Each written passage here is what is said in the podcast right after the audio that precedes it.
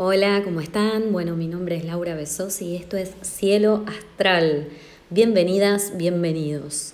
Bueno, hoy vamos a hablar de la culminación de la triple conjunción de estos tres planetas poderosos en el signo de Capricornio.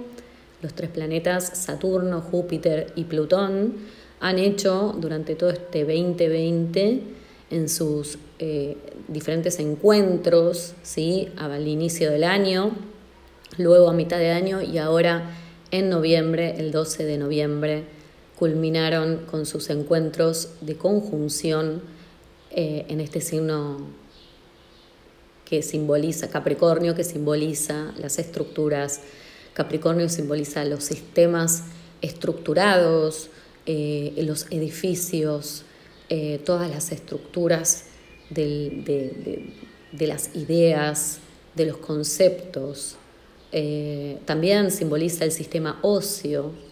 Y estos tres planetas eh, de alguna manera fueron como fracturando en estos diferentes momentos del año este, estas estructuras. A nivel colectivo, ya lo hemos visto, en los sistemas de poder, en los sistemas gubernamentales, en los sistemas económicos, financieros, en diferentes estructuras eh, que necesitaban de alguna manera ser eh, modificadas. Eso es un poco también lo que el trabajo que Plutón ¿no? vino a hacer, ¿no? separar lo tóxico de lo sano y este, Capricornio eh, digamos, y Saturno de alguna manera nos invitó a lustrar y a pulir esas estructuras, ¿no? dejando eh, lo máximo que podamos dejar en función de lo sano. ¿no? O sea, la idea era un poco esa.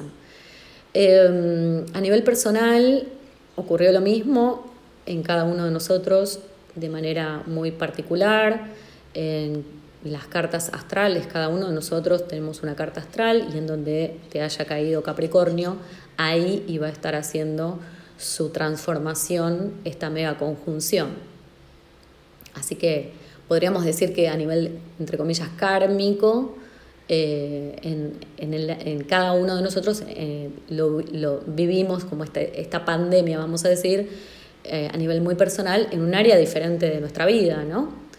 que todo está como muy interligado y seguramente donde te haya caído Capricornio, en una casa en particular de tu carta astral, en un área determinada de tu vida, seguramente era eso lo que tenías que vivir para transformarte, para el inicio de un nuevo proceso ¿sí? que se viene en el año 2021 con una nueva modalidad, que es lo que va a traer un poco una energía más acuariana, eh, otra historia.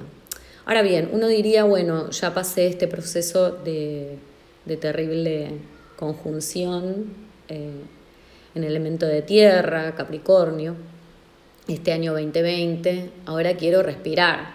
Sin embargo, eh, todo esto también al mismo tiempo generó una especie de caos, algo caótico dejó, ¿no? Como toda transformación, cuando se, se tiran los cimientos de un edificio, obviamente quedan, quedan todos los escombros, queda todo, todo por hacerse, ¿no? Y ahora lo que hay que hacer es justamente limpiar un poco todos esos escombros que ha dejado este 2020 para dejar el terreno liberado, ¿sí? Entonces ya en los próximos años vamos a poder empezar a crear nuevas estructuras sobre un terreno más liberado, más limpio, más puro, vamos a decir, ¿no?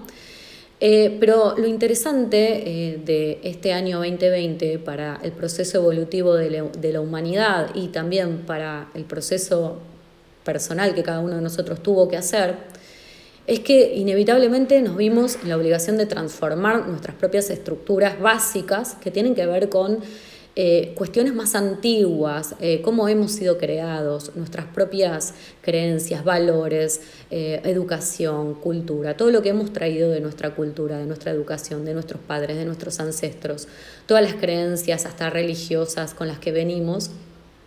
y todos los patrones que, que tenemos de conducta, por ejemplo, o formas de pensar o puntos de vista que muchas veces están interligados con un árbol genealógico. Tal vez uno cree que piensa esto por sí mismo, pero en realidad hemos sido criados para pensar determinada cosa y demás. Todas esas cosas son las que fueron puestas en tela de juicio este año 2020, ¿no? Cuando digo tela de juicio me refiero a que eh, de pronto, bueno, eso fue lo que se nos invitó a, transformar y a modificar un poquito. Lo interesante del, del año que le sigue a esto, ¿no?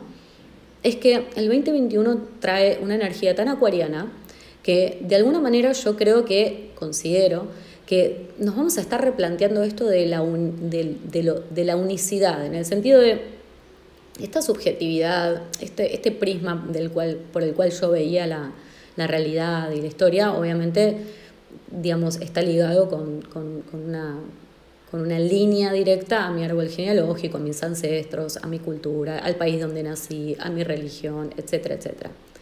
Creo que la, era, digamos, la energía acuariana que nos está perfilando hacia la era acuariana, de alguna manera nos está invitando como a cuestionar esa parte, ¿no? De, mira, no sé si, eh, eh, digamos, está tan bueno arraigarse tanto a esa mirada tan única, ¿no? De, de mi propio árbol, sino que también cada uno de nosotros tiene su propio su propia línea, su propio linaje, este, con sus propias creencias. Entonces me parece que Acuario nos va a invitar a decir, bueno, a ver, compartamos nuestras creencias, a ver qué, sin cuestionarnos, porque esto es lo, interesante de Acuario, ¿no?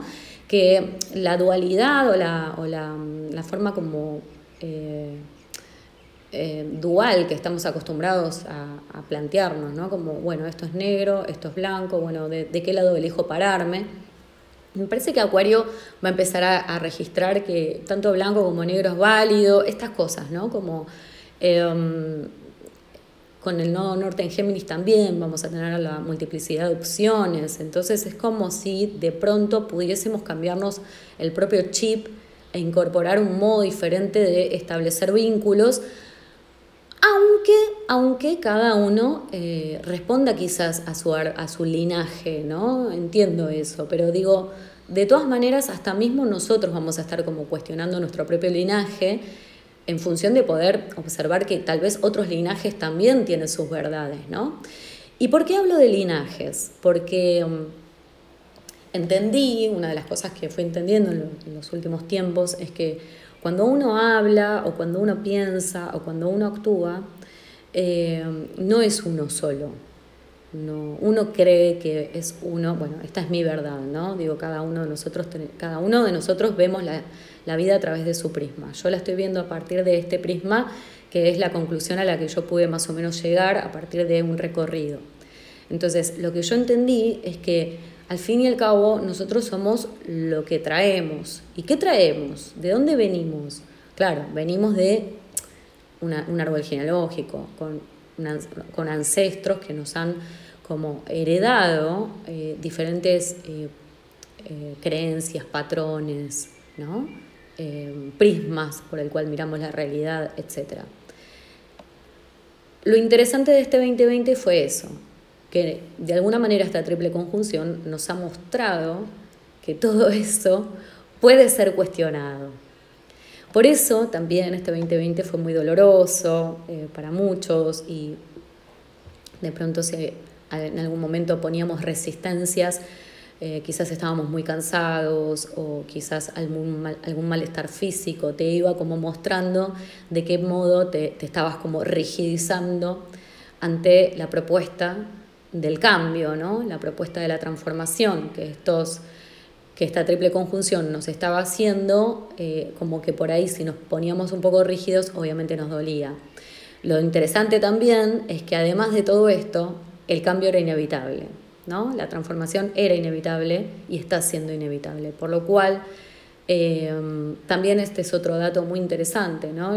la, la, humanidad tuvo como que darse cuenta, tuvo que despertarse de alguna manera que hay cuestiones que son inevitables como en el caso de la oruga, cuando tiene que dejar de ser oruga para transformarse en mariposa, la oruga hay un momento puntual en donde realmente se entrega ese cambio y por eso se da lugar una nueva forma de existencia. Si la oruga no pudiera hacer el ejercicio sabiamente de soltar eh, las estructuras como, como vida que tiene de oruga, si la oruga no pudiese tener esa sabiduría de decir, ok, yo ahora tengo que soltar mi existencia como oruga, entonces el cambio sería doloroso, sería... Y quizás no habría cambio, habría que ver, ¿no? Desde qué lugar esta oruga eh, puede ir hacia el otro estado, eh, como mariposa, si, pone tanto freno, ¿no? Eh, creo que los humanos estamos empezando a entender que hay un momento de la vida en donde eso es posible. Es posible que nosotros nos tengamos que transformar y a partir de qué mecanismos. Creo que esta triple conjunción nos enseñó eso, el tema de Plutón es muy interesante porque, claro, Plutón es el que realmente nos ayuda a transformarnos, pero fíjense qué situación tan eh, ambigua con Plutón, porque si bien Plutón nos ayuda a transformarnos, al mismo tiempo Plutón es el que nos, nos influencia de alguna manera a, seguir como sosteniendo el control de las cosas, por lo cual la dinámica plutoniana me parece extremadamente eh, rica como para entenderla y aprovecharla al máximo. Eso es un poco lo que también nos pasó durante todo este año. Y Saturno, que tiene que ver con las estructuras, ayudándonos a que derribemos las estructuras antiguas para dar lugar a una estructura más, eh, digamos, moderna, que se adecue a las, a las eh, nuevas formas. Lo que había que romper o tirar abajo era el statu quo, ¿no? O sea, las eh, lo, establecido por, digamos, como sistema reinante antiguo. Y lo difícil en este año, para absolutamente todos nosotros, creo que fue también el entendimiento del proceso. Por eso también muchos astrólogos estuvimos ahí explicando y explicando desde nuestro humilde lugar, porque claramente cada uno de nosotros también estábamos atravesando todo esto, entonces eh, era nuevo para nosotros. Todo esto que pasó fue nuevo para todos, para toda la humanidad que hoy está presente en esta vida. Entonces cada uno de nosotros a nivel personal también estaba viviendo todo este proceso. Para mí fue eh, tremendo también eh, a nivel psíquico, a nivel inconsciente incluso, eh, se han dado unas formas de transformación muy fuertes y muchas veces eh, he tenido que explicar cosas eh, desde el mismo sentir, ¿no? como desde el mismo momento en el que estaba atravesando los procesos y cómo podía. Esto es lo interesante también, ¿no? como que me parece que estuvimos ahí tratando de entender qué era lo que estaba pasando.